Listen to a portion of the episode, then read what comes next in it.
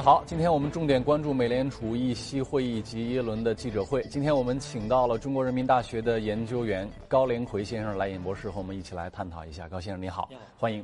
那今天我们来看一下这个隔夜最新的这个消息是这么宣布的：是在今天北京时间的凌晨两点，美联储宣布的基准利率区间调升二十五个基点，从百分之零点七五到百分之一的这个区间调到了百分之一到百分之一点二五的这个区间。美联储维持了近每隔三个月加息一次的节奏，这是美国央呃这个央行当前加息周期的第四次，也就是二零零八年金融危机以来这是第四回。那么今年内呢，这是第二次加息。与此同时呢，美联储的最新经济及利率预期显示，美联储预计今年内可能还会有一次加息，呃，预期年内呢总计加息三次，这样的一个预期不变。此外，美联储预计在二零一九年底之前可能还会加息六次。目前的这个目标呢是在百分之二点九，略低于今年三月份给到的百分之三的目标。此外呢，美联储还指出说，今年内将会开始缩减资产负债表的计划。具体而言，缩表的起步阶段的上限是每月缩减一百亿美元。这一百亿里面的结构上是六十亿是国债。然后呢，四十亿 MBS 抵押贷款支持证券啊，是这样一个六四开的一个局面。此后呢，将逐渐增加缩表，最终每月的上限是调到国债是三百亿，MBS 两百亿，合计每个月五百亿。声明重申将继续把所持证券的到期回笼资金用于再投资，直至利率正常化开始一段时间之后。但是这个声明并没有确定资产负债表的具体长期的规模。耶伦指出呢，缩表的进程可能在数年之后会结束，希望市场不会对缩表有太大的反应。Today, the Federal Open Market Committee decided to raise the target range for the federal funds rate by one quarter percentage point, bringing it to one to one quarter percent. But because we also expect the neutral level of the federal funds rate to rise somewhat over time, additional gradual rate hikes are likely to be appropriate over the next few years to sustain the economic expansion. We currently expect to begin implementing a balance sheet normalization program this year. Consistent with the principles and plans we released in 2014, this program would gradually decrease our reinvestments and initiate a gradual and largely predictable decline in our securities holdings。最新的消息是，香港金管局也有一个宣布，同步跟美国一起，香港加息这个港币至百分之一点五。那么这个情况呢，我们也跟嘉宾来讨论一下。这个六月份美联储加息的这个靴子落地，距离上一次呢，其实就是三个月左右的时间。这一个月以来呢，其实。呃，美联储的监管部门也一直在向市场预这个释放这样的一些信号啊。那么这一次加息，大家普遍认为还是比较符合预期的。高先生怎么看？嗯，美联储主要是对通胀负责，它对经济增长不负责。所以，嗯，在美国政府强烈反对之下，最终它还是加息。从目前的通胀来看，这呃存在一定合理性，因为通胀率已经超过了百分之二，但是非核心通胀还没有超过。所以它这种加息也是对市通胀市场的一种回应吧。嗯嗯，呃，是不是可能跟资产市场也有些关系？包括房地产，尤其是股票市场，因为这些东西如果快速膨胀的话，是不是也会有些影响？嗯，在美国，嗯嗯，美联储还不顾不顾及不了这么多，它主要是个关注通胀目标。那美国的房地产虽然会有一些像中国的牛市，但呃，但美国的房地产泡沫和股市呃。股市泡沫还是小的很多，这不是美联储关注的核心目标，我感觉。嗯，那么在他关注的核心目标的角度来讲，刚才您提到了一个是 CPI，除了 CPI 之外，他呃还会关心到哪一些方面的内容呢？嗯，呃，另外就说的呃这种货币政策的退出问题，他也是嗯，他总之他是关关注呃市场的货币的数量和货币的价格，他最这是他最关注的，嗯。呃，耶伦，我看到他在这个表达当中有这么一句话，他说避免加速加息带来的风险，嗯，也就是意味着，呃，很有可能，因为他基本上已经把节奏啊，加息的频度节奏已经传递给市场了，对，呃，像在市场积极的传递这样的一个比较温和的这样的一个信号啊，那是否意味着这事儿可能对于市场的影响其实已经被体现了，或者说被消化了？它冲击的不是市场，是政府，嗯，就是说因为加息。对市场的影响，企业这边是可以消化的，对但是政府那边是消化不了的，因为美国加息影响最大的就是美国财政利息的支出。是如果它加息到它的呃预期的全部加完的话，美国的财政早就崩盘了。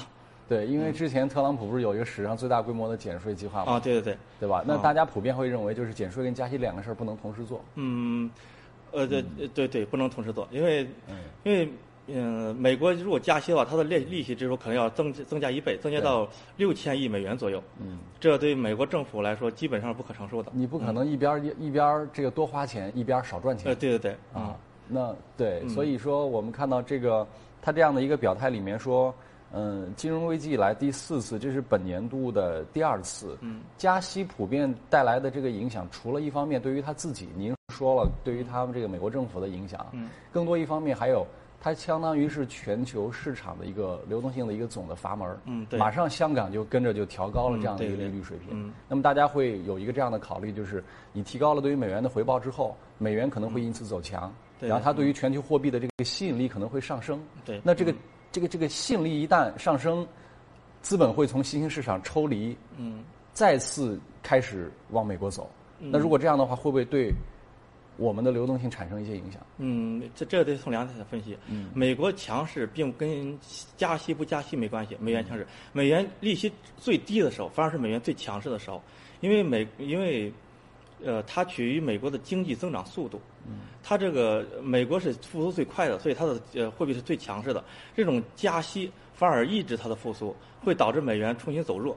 嗯嗯，另外这个新新兴市场的，目前嗯，呃，这种货币其实已经出利空出尽，已经在它加息之加息预期阶段，基本该走的钱已经走光了。嗯您说的新兴市场利空出尽，这个怎么解释？能不能稍微做一个展开？嗯，比如说在它嗯上一轮呃上一次加息之前，中国的一些土豪的钱该转移的就已经转移了，包括这呃或者西方国家在中国的投资该转移回去的也已经转移了啊，剩下的剩下的如果再加息，影响已经不大了。嗯。如果呃再加息还有一次影响，那就是在加息末期有加息末期呢也会有一次影响。这种加息末期的影响主要是，呃，对呃对发展中国家对美国贷款的影响，就是它这种呃加息会让这些贷款利息暴涨，就说也也就是说那些借美国钱的企的国家或者企业就会出现债务债务危机，这是加息末期的影响。加息早期的影响，在加息阶段是嗯不会有影响的，是加息预期阶段，就是加息之前。就是已经这这种在预期阶段就已经嗯这种影响已经发已经就是发挥完了，到真正加息的时候，就大家的都已经就就不会再产生影响了。嗯，但是这毕竟不是最后一次加。按照美联储的说法呢，二零一七年它一共会加三到四次。那么按您的预测来讲呢，接下来的九月份或者十二月份，呃，是否会有一些变数呢？嗯，按按这个美联储的这边，按美联储这边观点可能会有，但是我觉得如果它真加息的话，那政府给它的压力会无穷大，甚至耶伦都有可能做不成美联储主席了。到那时候美联储主席可能都被特朗普换掉了。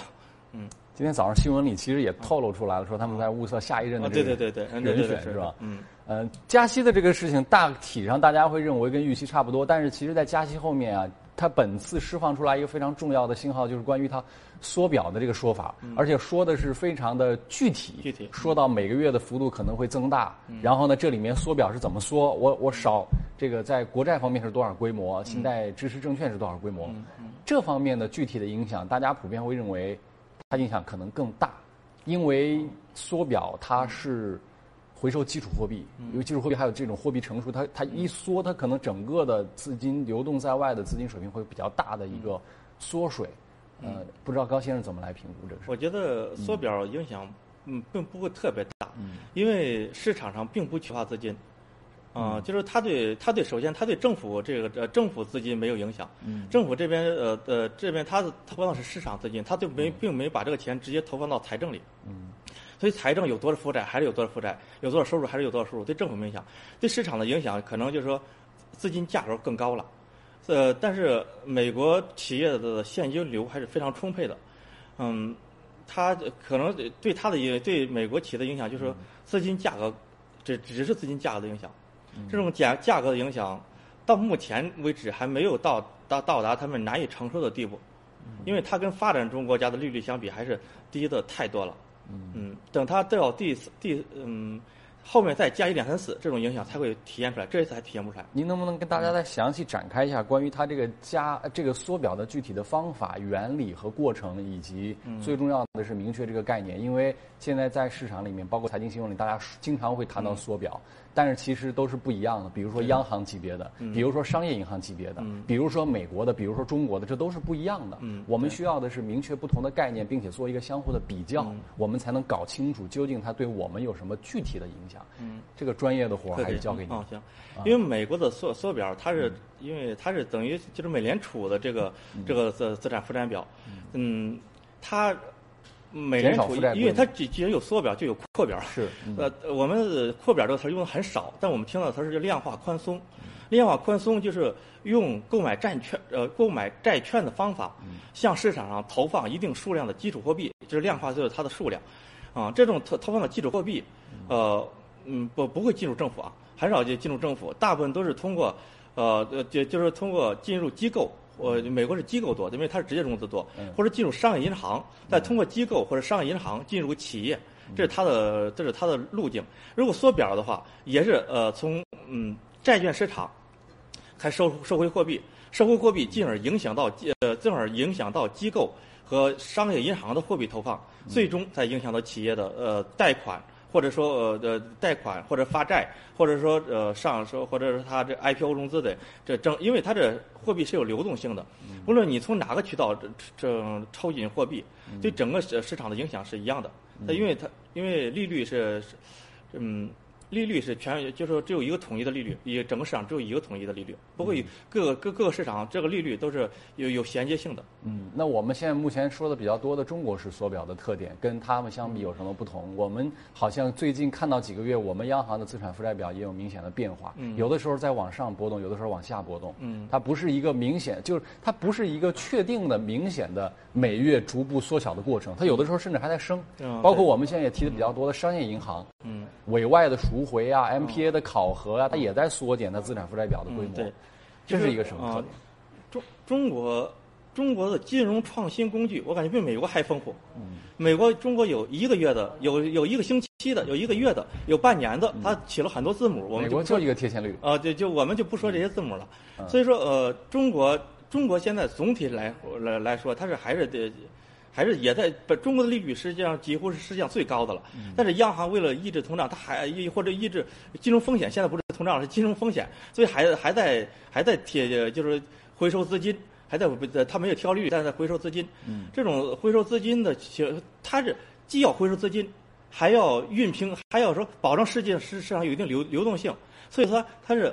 一会儿缩一会儿伸，所以搞得眼花缭乱，很多人搞不太清楚了。那总体呃呃总体来说，我觉得它应该是放，但是考虑到呃四月份的呃金融安全呃政治局集体学习，以及以及在政治局局学习这种同时衍生出来的呃银监会四十六号文这个大环境下，又变成了一种缩表。这种缩表呃来来源于两个主体，一是央行，央行用它的一至六个月的货币工具可能实现。呃，这种可能是达到这种缩表的效果。另外是银监会通过对银行监管政策变化，也或者通过这种呃呃，一是央行通这个银监会，它通过什么收委外了，或者还有其其他的各种方法，只要它每个政策都会，还有那种试点考核了，还有呃这种那叫呃就是存贷比的调整了，都会起到缩表的效果。在所以说，中国缩表的的工具比美国多得多，中国缩表的部门比美国多多得多，中国缩表的缩表的复杂性比美国多得多。所以呃，所以说，嗯，呃呃，但是呃，其实这种缩表也不要太在意，因为美国缩表是大动作，中国缩表都是小动作、暗动作，呃，影响对市场的影响还是很小。但是这里面区别在于，它大动作，它的明动作，它经常以高频的方式向市场传递信号，就使得市场对这事儿理解的相对比较清晰，所以它的资本市场不会太有有太多的错误定价呀，或者错误理解跟错误预期，它就不会有什么明显的波动。美股一直涨得挺好，但是因为我们就是因为可能大家也会说，央行的态度其实。它讲究一个调控的艺术嘛，它并不会具体告诉你我会怎么样。对对。那这个，因为我们还有一个资本管制跟热钱的等等流动，你说的太明，可能也不利于这这些东西。啊，对。所以它它经常会有这样的一个变化，那所以市场其实更加捉摸不定嘛。呃，呃，市场捉摸不定。呃的关键是，这次缩表来源于银监会，让大家来了个措手不及。从来银监会这种所所所来于银监会的这种缩表是让大家没想到的。嗯，这是这是中这是这次这次就是说所谓小股灾的根本原因。另外最根本原因就是说中国的股市呃承压能力没有美国强，因为美国的股市涨得非常坚挺。中国股市一直处于熊市状态，就稍熊市的反弹状态，所以你稍微缩一点点表，就会又重新回到熊市状态。所以美国是非常坚挺的，中国是非常疲弱的。所以说，所以说中国即使呃，就是稍微缩一点表，对美国股市影响就股市影响很大。但是您，但是您的这个表态跟最近的这个市场大家的感知上会有一些小小的不同。为什么呢？大家会看到沪深三百指数，我们不说漂亮五零，也不说上证五零，我们就说沪深三百，它其实能代表全市场的。沪深三百前两天其实都已经创出收盘新高了，新高了，对吧？大家还看到一点，就是您刚才也说了，我们的这个货币相对有点紧，包括我们的。